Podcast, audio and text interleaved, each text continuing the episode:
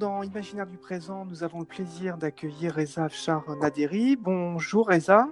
Bonjour. Merci d'avoir accepté euh, cette invitation dans ce podcast qui traite des liens entre euh, art et imaginaire, art et spiritualité. L'Iran, dans ce domaine, est emblématique.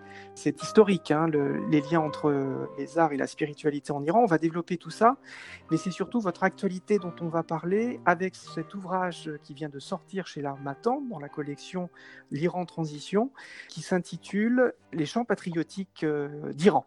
On va revenir euh, sur ce thème euh, tout au long de cette émission. Je reviens tout d'abord sur votre parcours. Vous êtes docteur en littérature iranienne.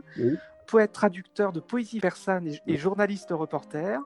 Vous êtes né à Mashhad en Iran. Euh, vous êtes venu, je crois, à 5 ans en France. Euh, je suis venu en France en deux temps. La première fois, je suis venu à 5 ans avec mes parents, et, euh, où j'ai fait l'école primaire. Donc le français, en quelque sorte, c'est ma deuxième langue maternelle.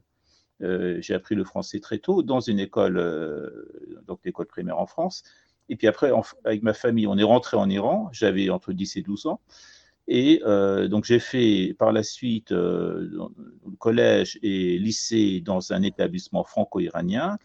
Et je suis retourné en France euh, par la suite pour faire des études supérieures quatre années d'université à Téhéran qui ont suivi donc d'une maîtrise de lettres modernes puis d'un DEA de littérature comparée à l'université de Strasbourg. Exactement. Vous avez fait un doctorat sur le livre des rois de Ferdowsi à Paris. Vous avez été euh, journaliste photographe, vous avez parcouru une quarantaine de pays. Je crois que vous passez aussi au moins une fois par an dans une province différente d'Iran pour un fonds d'archives photographiques pendant quelques années, effectivement, j'allais régulièrement euh, pour faire des archives, des archives photos, visiter différentes provinces. Et puis, euh, donc, effectivement, j'ai un stock assez important d'images, de souvenirs, de notes de voyage. Vous avez donc publié chez l'Armatan Histoire d'un mythe.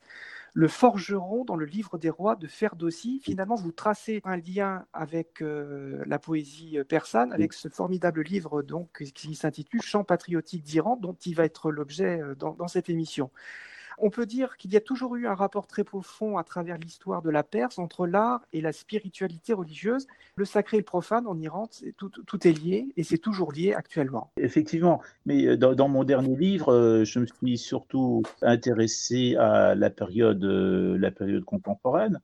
Le livre précédent sur Ferdowsi, donc le poète épique par excellence d'Iran, c'était un travail de thèse que j'ai remis en forme, que j'ai réécrit pour que ce soit publié. Mais ce livre-là, euh, qui vient de sortir récemment, de justesse, parce que c'était juste avant le confinement, à trois ou quatre jours près, le livre ne serait pas sorti, donc il est sorti de justesse. C'était pour euh, réparer une injustice, euh, enfin une façon de parler, et de révéler au public français un aspect inconnu du patrimoine iranien, mais qui est très très important, à savoir les chants patriotiques.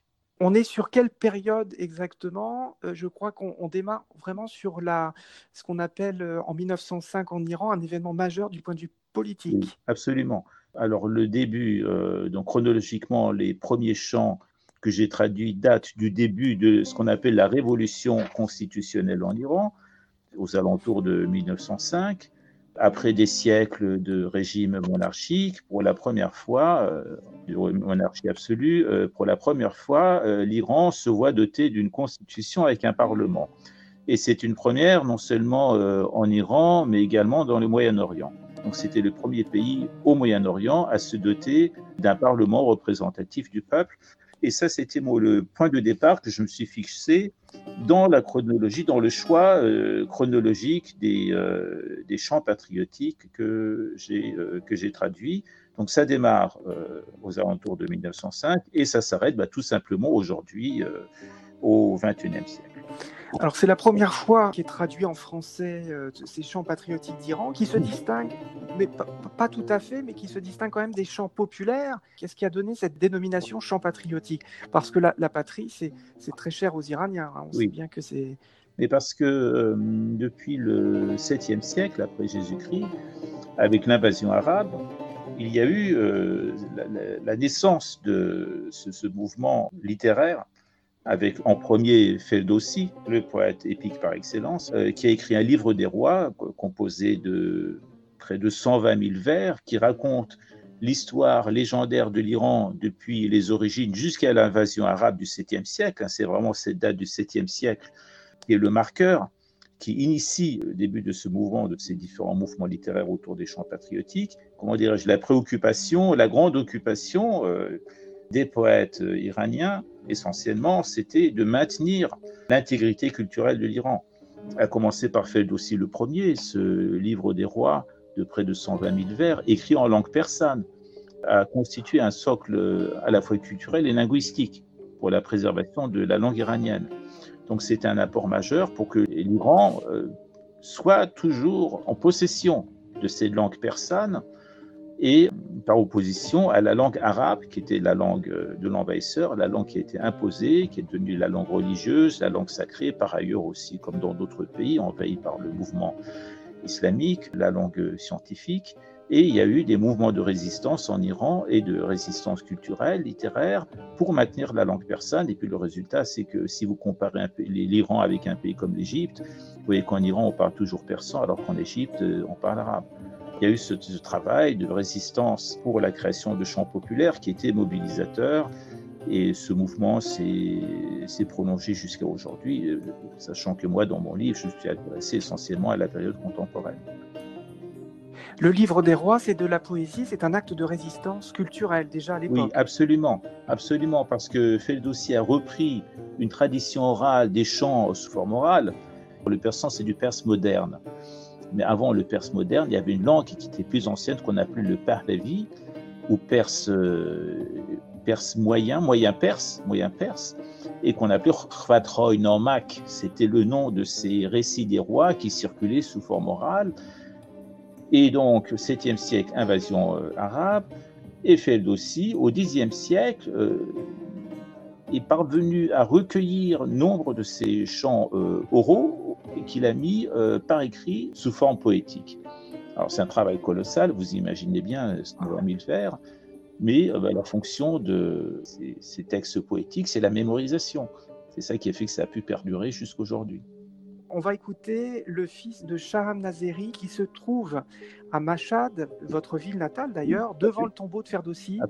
Vous pouvez nous dire quelques mots parce que c'est quand même assez unique ça de chanter euh, avec cette résonance euh, devant le tombeau de Ferdowsi. Vous pouvez nous présenter cet extrait que vous allez entendre euh, récemment? C'est un moment unique parce que cette séquence vidéo qui a été légendée de la manière suivante le chant de contestation de Hafez Nazeri sur la tombe de Ferdowsi, sur la tombe du grand Ferdowsi, après l'interdiction, après l'interdiction d'un concert.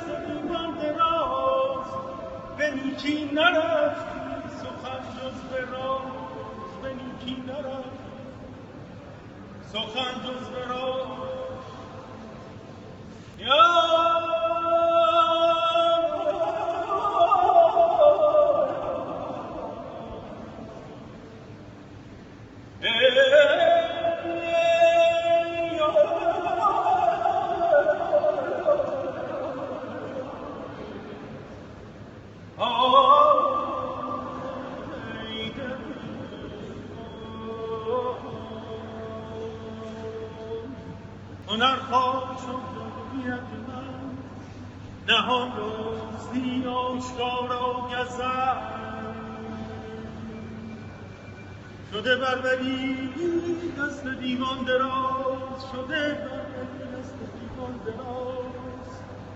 به نیکی نرفت سخن جز به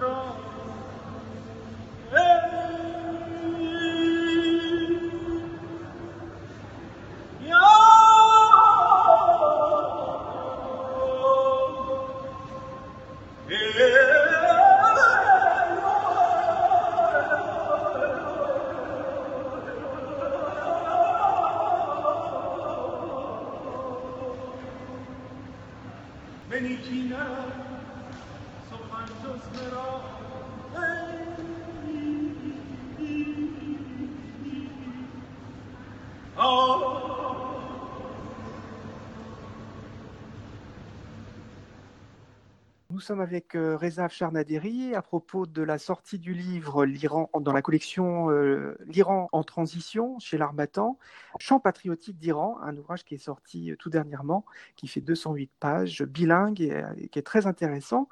Est-ce que vous pouvez nous traduire quelques mots de ce poème qu'on vient d'entendre chanté par Hafez Naderi Hafez Nazeri, effectivement, qui est le fils d'un grand chanteur iranien qui s'appelle Sharam Nazeri, qui est vraiment une figure culte de la chanson et puis de la chanson populaire.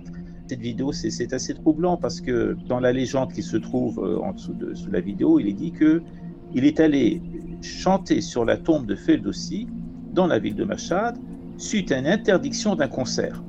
Et donc c'est une forme de contestation. Donc, ce concert devait se dérouler dans la ville de Rouchon, qui est une ville du Khorasan, qui est le berceau de Ferdowsi. Il chante devant le tombeau, et puis euh, à la fin, quand il a fini de chanter, il s'agenouille, il baisse la pierre et il pose son front sur euh, la pierre tombale. Alors c'est très très troublant, parce qu'on voit quand même un jeune homme, euh, bah, nouvelle génération, cette génération hyper connectée, très moderne, et en même temps qui rend hommage à un poète du Xe siècle. Le père de la poésie persane. Il chante des vers qui se trouvent dans un épisode qui fait, faisant partie des tout premiers chapitres du livre des rois de Ferdowsi, qui raconte la déchéance de l'Iran suite à l'invasion provoquée par un tyran, par un usurpateur. Et voici ce, qui, ce que disent ces poèmes qui sont chantés par Sharon Nozeli, et disent l'art fut rabaissé. Alors c'est peut-être en relation avec le concert, la magie célébrée la droiture cachée, le mal manifeste, les dives malfaisants. Alors les dives, c'est les démons en persan. Étendent leur pouvoir, la bonne parole demeure voilée aux yeux de tous. C'est ça qu'ils chantent. Finalement, ça rentre en résonance cet extrait, puisqu'il y a dans, votre livre Chant patriotique d'Iran une petite partie qui concerne aussi euh, Ferdowsi. Oui, alors, il y a 30 chants en tout, mais le tout premier, c'est un électron libre. Le tout premier ne date pas de la période contemporaine. Comme je disais, ça date du Xe siècle. Mais je l'ai mis là parce que euh, Ferdowsi est intemporel. Il est toujours très vivant et je pensais que c'était important de le faire figurer en début d'ouvrage, quitte ensuite à commencer avec plein XXe siècle, à partir de 1905-1910. Ferdowsi est incontournable. Il est important qu'il figure parce que c'est le père de la culture persane et c'est celui qui était à l'origine de la renaissance de la culture et l'identité persane après l'invasion arabe au 7e siècle. On va toujours continuer avec ce poète Ferdowsi avec un, deuxième extrait musical euh, que vous avez choisi, euh, Reza, et qui concerne cette fois Omayoun Tchadjarian. Oui, oui, alors c'est effectivement, c'est une légende, c'est un conte initiatique euh, dont on peut dire que la figure principale, c'est le phénix qui se prononce en persan Simor, je, vous en dirai un peu plus euh, tout à l'heure, si vous voulez, après qu'on aura écouté, on aura écouté l'extrait. Oh, oh, oh,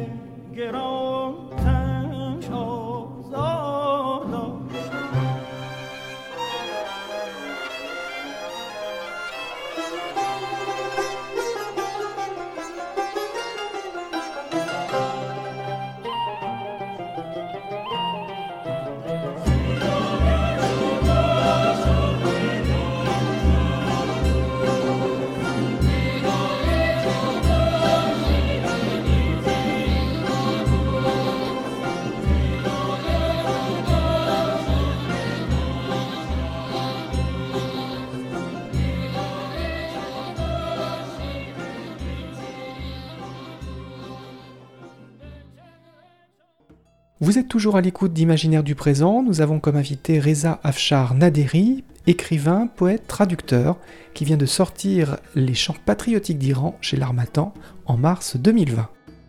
Ces vocalises, c'est typiquement persan dans, la tradition euh, du chant iranien. En persan, ça se dit tahdij. Ça a été traduit en français par ornementation. Cette vocalise qui fait que le chanteur est transporté son âme quelque part se libère. Donc ça se ressent à travers ces, mouvements euh, interminables de la voix. Est-ce qu'on peut dire en quelques mots le, rapport entre art et, mystique en, Iran, art et spiritualité? Ça s'est joué à travers les siècles, et notamment à travers le soufisme, mais pas seulement, c'est peut-être une caricature de, le dire, mais finalement l'art sacré et le profane sont intimement liés, la poésie le, le montre euh, de façon spectaculaire en, Tout à fait. Alors, ça se traduit encore une fois, ça se traduit par la poésie encore. Et là, c'est l'occasion pour moi de dire que la poésie, c'est l'art majeur en Iran. Il n'y a aucune forme d'art qui dépasse euh, la poésie en Iran. Euh, euh, je pense qu'en France, on a du mal à se rendre compte à quel point la poésie fait partie de l'ADN. Je dis, ça fait partie de l'ADN de l'Homo iranicus. Poésie accompagne iranien, le citoyen iranien, du berceau jusqu'à la tombe. Et c'est pas une image, c'est vraiment le cas. Qu'est-ce qui est connu en Iran sous forme d'expression artistique Il peut y avoir la calligraphie, il peut y avoir l'art de la miniature, l'art des tapis, mondialement connu, mais euh, la poésie est encore supérieure à ces formes d'expression. Et elle est employée bien sûr dans la mystique, qui a été révélée au public français, euh, notamment à travers la mise en scène de Jean-Claude Carrière, pour, euh, qui a été traduit La conférence des oiseaux du poète mystique Farid Eddin Attar. Euh, ça a été mis en scène, ça a été connu par le public français, avec sept étapes spirituelles, au terme desquelles on parvient jusqu'à la, divinité. Et tout ça, ça a été mis en, poésie. Ça, c'est Attar. Et puis, il y a aussi l'autre nom qui est très connu, qui est très à la mode aujourd'hui, qui est, qui Rumi, qui est né aussi dans la région du Khorasan, qui, ce qui correspond à l'Afghanistan actuel. Et là aussi, ce sont des, des milliers de vers. Vous voyez à quel point tout, tout se traduit, euh, tout passe par la poésie ce serait compliqué de comment dire, déterminer une en particulière pour dire comment ça se fait qu'il y a un tel phénomène. Parfois, quand je donne des conférences dans des débats, on me dit mais comment ça se fait qu'en Iran, la poésie c'est l'art majeur? Qu'est-ce qui est à l'origine? Qu'est-ce qui fait cette particularité? Et puis, bah, j'aime bien citer euh, la fameuse phrase de Gide qui dit l'art n'est de contrainte. L'Iran, c'est un pays qui, depuis des siècles, connaît la contrainte. Et puis, en réaction, bah, les Iraniens produisent de la poésie pour résister, pour ne pas oublier, pour se mobiliser je pense que c'est probablement un des facteurs déterminants. Pour pratiquer une forme de croyance qui ne, qui ne soit pas euh, la religion officielle. Et c'est là où on rejoint la, mystique. Et Reza, nous allons continuer au travers toujours de cette découverte euh, et on invite tous nos auditeurs à se plonger dans les chants patriotiques d'Iran, une version bilingue pour la première fois des chants patriotiques. Euh, toujours en vogue en Iran. On va maintenant écouter un extrait euh, d'Omayoun Tchadjarian qui euh, chante une, finalement avec une orchestration moderne comme un hymne national euh, qui est toujours très écouté en, Iran.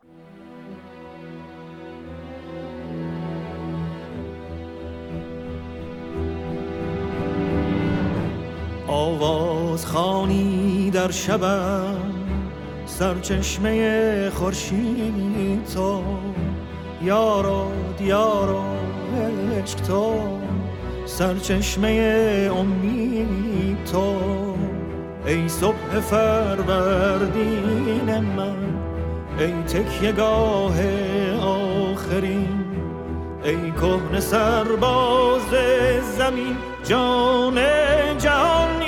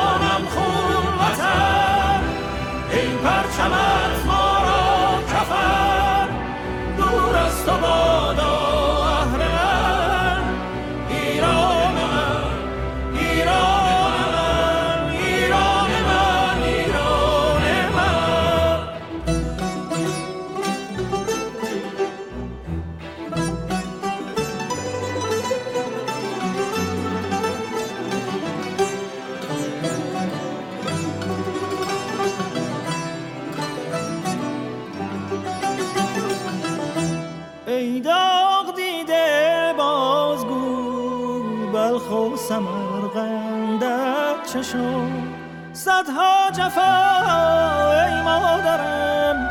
دیدی و مهرت کم نشد. از خون سربازان تو گلگون شده رویت وطن. ای سر به سبز بی خزان ای مهر تو در جان و تن.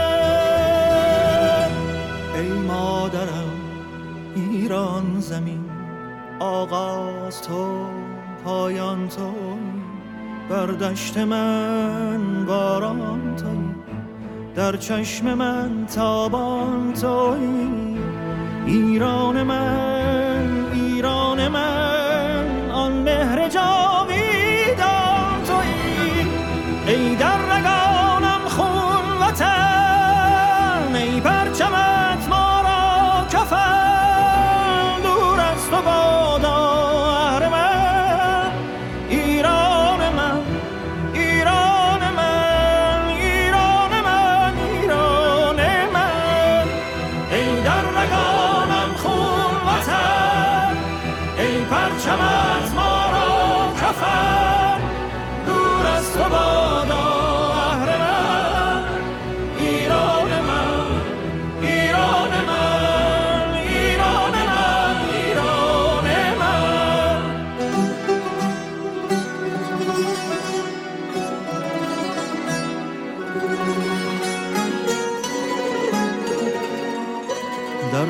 ظلمت تاریک شب مرغ سهرخانه منی در حسرم آزاده ای تنها تو تنها تو تنها تو ایران منی اینجا صدای روشنت در آسمان پیچیده است. گویی لبانت را خدا روز ازل بوسیده است.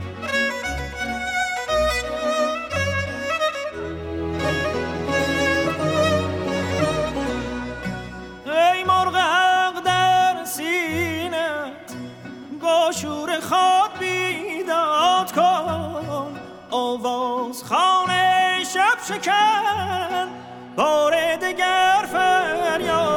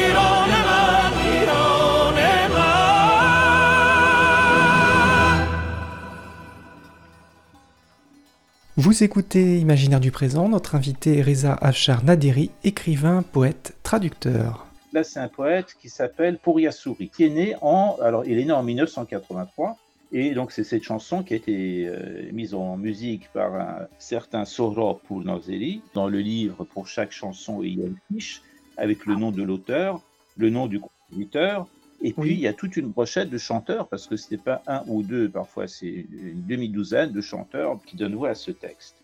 Mais là, en l'occurrence, bien sûr, la chanson est devenue célèbre grâce à l'interprétation de, de Romoyoun euh, euh, là, on est dans la nouvelle génération des chanteurs et, musiciens. Et, ça montre un amour inconditionnel, bien sûr, de, l'Iran, j'imagine, pour ceux qui ne comprennent pas Ce que je peux proposer, c'est juste lire les tout premiers vers traduit en français. Alors je vais lire euh, cinq six vers du début, donc, ce qui est à l'origine un poème qui s'appelle Mon Iran, un poème de Bouria Souri qui commence ainsi. Chanter dans la nuit me provient de la source de ton soleil. Tu es ami, terre et amour, tu es source de tout espoir. Ô matin de mon Falvadine, alors Falvadine, c'est le premier mois du printemps euh, du calendrier iranien. Ô matin de mon Falvadine, Ô toi mon ultime refuge, ô toi antique guerrier du monde, âme univers, terre de l'Iran, ô toi patrie sang de mes veines, ô ton drapeau notre linceul. Loin de toi soit le démon, mon Iran, ô mon Iran.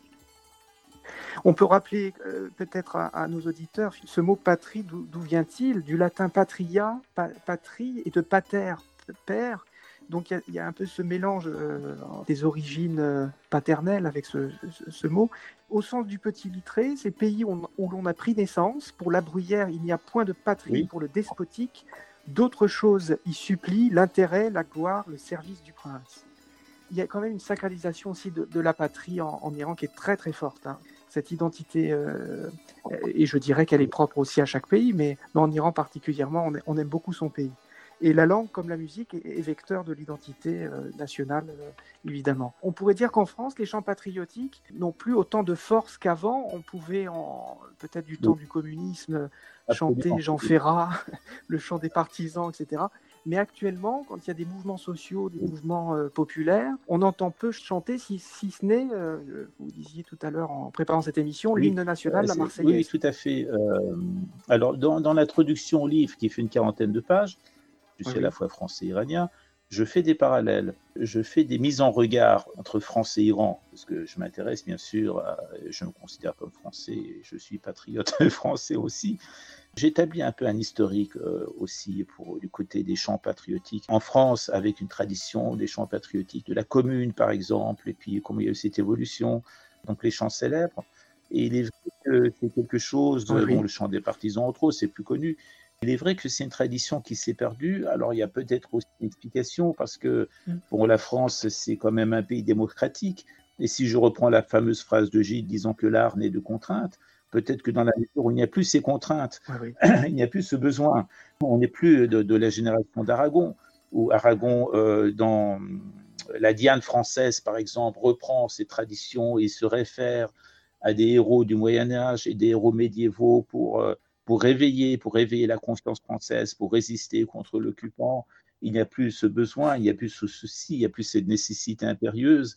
Et à ce moment-là, euh, donc il y a cette veine créative, poétique, euh, de création de chants patriotiques qui, euh, qui faiblit, on n'éprouve plus la nécessité. Mais ce que je constate aujourd'hui, et là aussi ça m'intéresse beaucoup, je vois le mouvement des Gilets jaunes, qui est un véritable mouvement populaire français, et euh, je vois défiler, j'ai moi-même écrit euh, euh, deux textes, dont un qui était publié au temps des Cerises, un, chant qui s'appelle La Montreuilloise, un peu dans l'esprit de, la Marseillaise.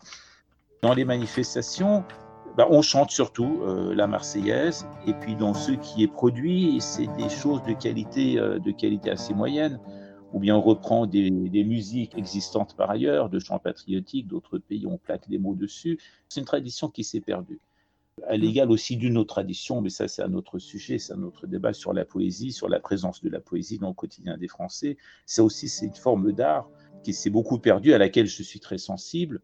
Il faut trouver les origines, euh, les origines dans, dans l'apparition du mouvement surréaliste. Ce mouvement surréaliste qui a, comment dirais-je, qui a, qui a donné un coup d'arrêt et qui a rompu avec la grande tradition littéraire française, ce qui ne s'est pas produit en Iran, puisqu'encore aujourd'hui en, Iran, on se réclame de l'esprit des anciens, donc la chronologie n'intervient pas. Aujourd'hui en Iran, un poète comme Ferdowsi euh, reste contemporain, un poète comme Rumi, un poète comme Hafez, ça dit reste contemporain, il reste, il reste moderne parce qu'ils sont toujours efficaces. On les lit tous les jours et ils produisent toujours le même effet qu'au 11e, 13e ou 14e siècle. C'est comme si euh, on peut très bien considérer aujourd'hui qu'un poète comme Boileau est, moderne ou qu'un poète comme François Villon est moderne parce qu'ils sont toujours efficaces quand on les lit mais c'est la pratique, c'est la fréquentation de, ces poètes euh, de la grande tradition littéraire française qui s'est perdue. Comment s'est opéré le choix de 30 textes? Qu'est-ce qui a influencé le, choix de, tel ou tel texte Alors, il y a, eu, une, trentaine, effectivement, j'en ai choisi une trentaine. Le choix était très difficile euh, parce qu'il y, en a à foison. Je pense qu'on peut en dénombrer peut-être une centaine. Bah, le critère, c'était euh, d'abord qu'ils soient mobilisateurs, qu'ils aient été chantés euh, dans la rue, dans les universités, dans des meetings, que ce soit des, des, caisses de résonance des différents mouvements populaires, comme une sorte de, vox populi à travers la chanson, donc ça c'était un critère. Il y avait les incontournables, disons une dizaine ou une quinzaine d'incontournables, ça c'était facile à trouver. Après la difficulté c'était, disons, l'autre l'autre quinzaine, et il fallait faire des choix assez difficiles entre ceux-là et puis d'autres aussi qui auraient pu s'imposer j'ai quand même euh, précisé dans la dans l'introduction qu'il euh, y avait une limitation qu'on s'était fixée avec l'éditeur au nombre de 30 et que bah, libre à ceux qui voudraient poursuivre, la démarche d'en publier et d'en imprimer d'autres. Et il est très certain que bah, je vais euh, comment dirais-je, faire l'objet de critiques où des compatriotes vont me dire Ah bah oui, pourquoi tu as mis ça Pourquoi tu as fait ça Ça, c'est très important, ce mouvement de gauche, ce mouvement communiste, ce mouvement séparatiste. Donc, il y en a d'autres, très certainement. Donc là, c'était un choix un peu difficile. Mais par contre, par contre, dans la traduction, j'en ai énuméré beaucoup que j'ai pas traduit. Donc, dans la traduction, je me suis un peu rattrapé quand même. Pardon, excusez-moi, dans l'introduction. Dans l'introduction. Comment vous effectuez ce travail de traduction en, français? Est-ce que c'est un travail fastidieux? Euh, Est-ce que vous pouvez nous rappeler un peu ce, travail de traducteur qui fait partie de, votre activité en plus de, de poète et, de conférencier? Est-ce que c'est quoi pour vous la traduction? C'est créer finalement un pont entre la France et l'Iran Oui, absolument. Alors ben, c'est un, un, travail que je fais en permanence. Si, euh, ça fait presque partie de mon quotidien, j'ai traduit énormément de textes. C'est toujours du persan en français. Euh, le français étant comme euh, ma langue maternelle. Alors c'est un travail qui n'est pas toujours facile. J'ai eu moins de difficultés pour traduire les chants patriotiques parce que ils sont destinés, enfin pas tous, hein, il y en a qui restent quand même dans la veine assez classique, mais euh, beaucoup sont destinés à être compris par le peuple. Donc ce ne sont pas, ce n'est pas une écriture sophistiquée. J'ai eu beaucoup plus de difficultés pour traduire les poèmes de mon anthologie Aube Nouvelle, poète Berther d'Iran, qui relevait euh, cela pour l'essentiel d'une école d'avant-garde de poésie française qui s'appelle la poésie nouvelle, chez Héléno en persan. Là, j'ai eu beaucoup plus de mal parce que là, c'est plutôt des figures beaucoup plus hermétiques. Oui. Et j'ai eu recours, là, par contre, à des spécialistes. J'ai travaillé avec deux, spécialistes de la poésie euh, persane contemporaine qui, eux, m'ont orienté donc pour euh, comprendre des subtilités de certains poèmes, le sens précis. Et une fois que mm-hmm. donc j'étais au clair quant, à, quant au sens des mots, à ce moment-là, j'ai fait le travail de traduction. Avec plusieurs regards, et ça, rejoint presque un travail scientifique là, à ce moment-là. Oui, c'est un peu un travail de décryptage euh, du sens des mm. mots, sachant que ça, c'était leur spécialité. Et après, quand moi j'interviens pour la traduction, c'est-à-dire la mise en mots en français, ça c'est mon domaine, et personne ne s'en mêle plus. Voilà, c'est un travail de composition, mm-hmm. c'est un travail de compositeur un travail musical, c'est un travail de poésie. Mhm. Et d'ailleurs, euh, je le dis toujours à qui veut bien l'entendre, que euh, pour traduire euh, la poésie, il faut être soi-même poète.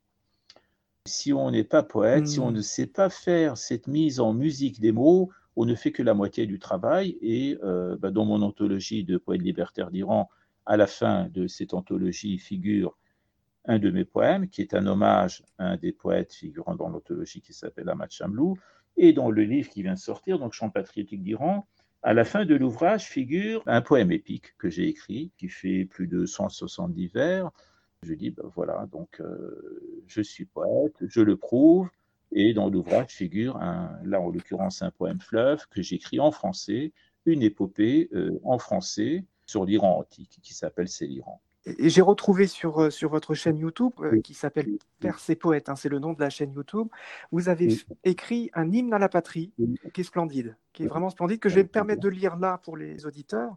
En ma terreuse planète, j'attends sans attendre que germe le grand œuvre, que vienne enfin l'heure de ma propre poésie, jusqu'à rompre le carcan de la pesante gravité qui règne sur les cœurs. Mon destin ici-bas reste avec les hommes et non avec les muses dans l'azur suspendu. Oui, merci beaucoup de, lire ça. C'est magnifique. C'est un, poème, euh, vous avez, vous avez bien cherché parce que c'est un poème sur lequel je n'ai pas porté les yeux depuis longtemps. Merci beaucoup de l'avoir lu. C'est de la poésie irrégulière, donc ce sont des vers qui ne sont pas, qui ne sont pas rimés. Mais j'écris aussi beaucoup, beaucoup de poèmes qui sont, qui sont rimés donc, sous le format classique. Et je toujours aussi à qui veut bien l'entendre. Alors ça choque beaucoup certains, ça scandalise d'autres, que bah, pour être poète, il faut savoir versifier. Si on ne sait pas versifier, on n'est pas poète. Quitte, quitte à ne pas produire euh, de la poésie rimée et rythmée, mais il faut connaître les techniques. La poésie d'avant-garde, ce qu'on appelle la poésie d'avant-garde, qui est une poésie qui n'est pas rimée, mais euh, ces poètes-là, qui font partie de cette école, maîtrisent tous à la perfection les règles de versification, de prosodie, de métrique. Ils peuvent vous écrire des rasales, ils peuvent vous écrire des quatrains, euh, comme en France, on pourrait écrire euh, des, sonnets ou des alexandrins. Donc, ils maîtrisent parfaitement à la perfection ces techniques-là. Et là aussi, donc, bah, en tant que Français, je suis amené à dire deux mots aussi pour la poésie côté français. Ce sont des choses qui se sont perdues. Donc, c'est des techniques qui sont essentielles, cette musicalité des mots. Et donc, on est parti sur autre chose qui, qui ne correspond pas à, pas, à de la poésie. On publie des choses qui ne sont pas de la poésie. Et pour la petite histoire, j'ai fait une petite enquête et puis c'est un, article du magazine Slate, je pense, qui a fait une recherche, une, investigation euh, selon laquelle la poésie euh, en France, ça représente 0,3% du marché de l'édition. Donc, euh, c'est dire à quel ah. point euh, c'est un, un, genre qui tombe dans des études et qui a perdu sa place de, donc de, populaire, de poésie populaire. Nous allons faire une, dernière pause musicale et c'est encore votre coup de cœur et tant mieux Reza. C'est Omayoun Tchadjarian et c'est L'oiseau de l'aube. Alors on est dans le plus grand des classiques. Alors, Est-ce que vous pouvez euh, nous en dire deux mots avant de l'écouter? Le texte est d'un grand poète iranien. C'est le dernier grand euh, poète de la tradition classique iranienne qui s'appelle Mohammad Tari Bahor. C'est un grand nom de la poésie classique. Début XXe siècle. Hein. Et, alors vraiment au début, hein, début. Et euh, il est né dans la province du Khorasan où est né euh, Ferdowsi. Donc, Mohammad Tari Bahor, 1886-1951, connu sous le nom de Prince des poètes, Shoar en persan. Et il a écrit ce, ce, poème patriotique et la chanson a été interprétée par euh, une chanteuse. On n'a pas parlé des femmes, c'est l'occasion d'en parler. Donc, euh, une grande voix féminine de la chanson classique persane qui s'appelle euh, Ramalol Moulouk, Basili. Et c'est donc le concert a été donné en 1924 et c'est la première femme à s'être produit, donc chanteuse, à s'être produit sur scène non voilée. C'est un grand moment. Je pourrais, après que vous aurez passé l'extrait, lire les, les, premiers vers de ce poème qui a été mis en chanson.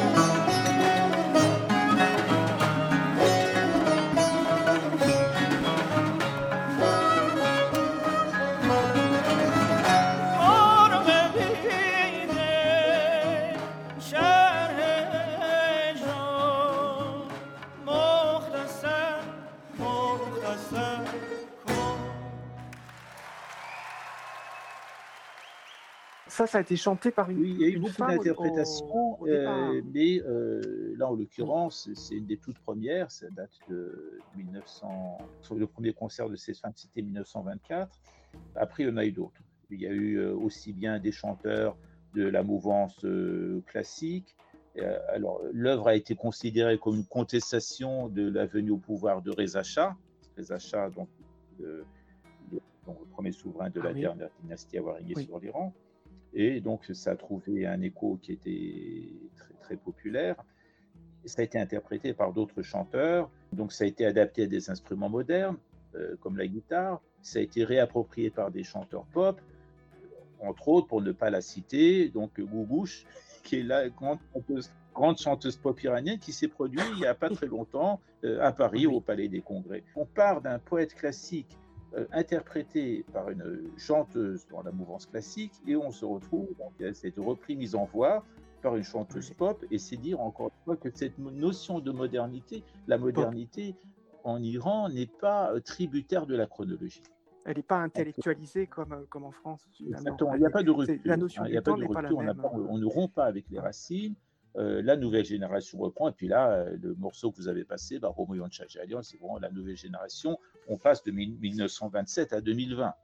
Chant patriotique d'Iran, c'est le nom de votre dernier ouvrage euh, sorti chez l'Armatan dans la collection L'Iran Transition, Reza Char Naderi. Quels sont vos, vos projets de- d'écrivain, de, traducteur? Oui. Je sais que vous intervenez beaucoup en milieu scolaire, euh, Reza, et aussi dans des festivals internationaux. Est-ce qu'on peut en savoir un petit peu plus sur votre, vos, vos prochains Alors, projets d'écriture enfin, un projet, un livre, euh, un manuscrit qui est quasiment terminé. Bah, il se trouve que pendant cette période de confinement, j'étais très actif. Donc, j'ai produit à la fois de la poésie et puis euh, donc un roman historique. C'est un genre qui, pla- qui plaît beaucoup au public français et euh, je vois que beaucoup de, de best-sellers qui ont beaucoup de succès, les romans historiques, je pense par exemple, et aux Mémoires d'Adrien ou à des, euh, des titres comme Samarcande d'Amin Malouf, Sinoué l'Égyptien de Mika Valtari, euh, qui ont des succès considérables. Et je trouvais qu'il y avait aussi quelque chose à faire du côté de l'Iran, en train de terminer justement un manuscrit inspiré, encore une fois, du, euh, livre des rois de Ferdowsi, de la grande, tradition, tradition épique iranienne. Et puis, bah, j'espère que j'aurai l'occasion de vous dévoiler le nom, peut-être à un autre moment. C'est encore un peu.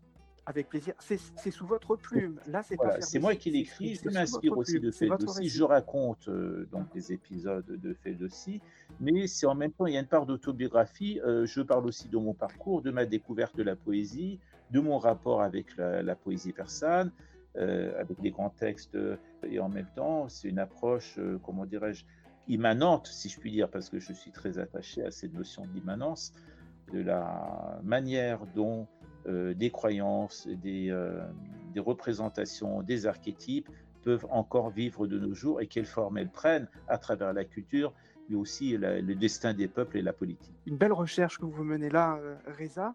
Reza Charnaderi, écoutez, merci beaucoup. Je renvoie nos auditeurs à votre euh, chaîne YouTube. Je crois que pendant le confinement, vous, vous écriviez un hommage à, Oui. à la bibliothèque de la ville dans laquelle vous résidez. Je ramène tous nos auditeurs hein, sur ce dernier livre sorti aux éditions L'Armatan, Chant patriotique d'Iran. C'est la première fois qu'il est traduit en, en français de tous ces chants patriotiques d'Iran qui sont magnifiques et c'est en version bilingue. C'est un plaisir et merci de m'avoir invité. Merci beaucoup Reza d'avoir été avec nous.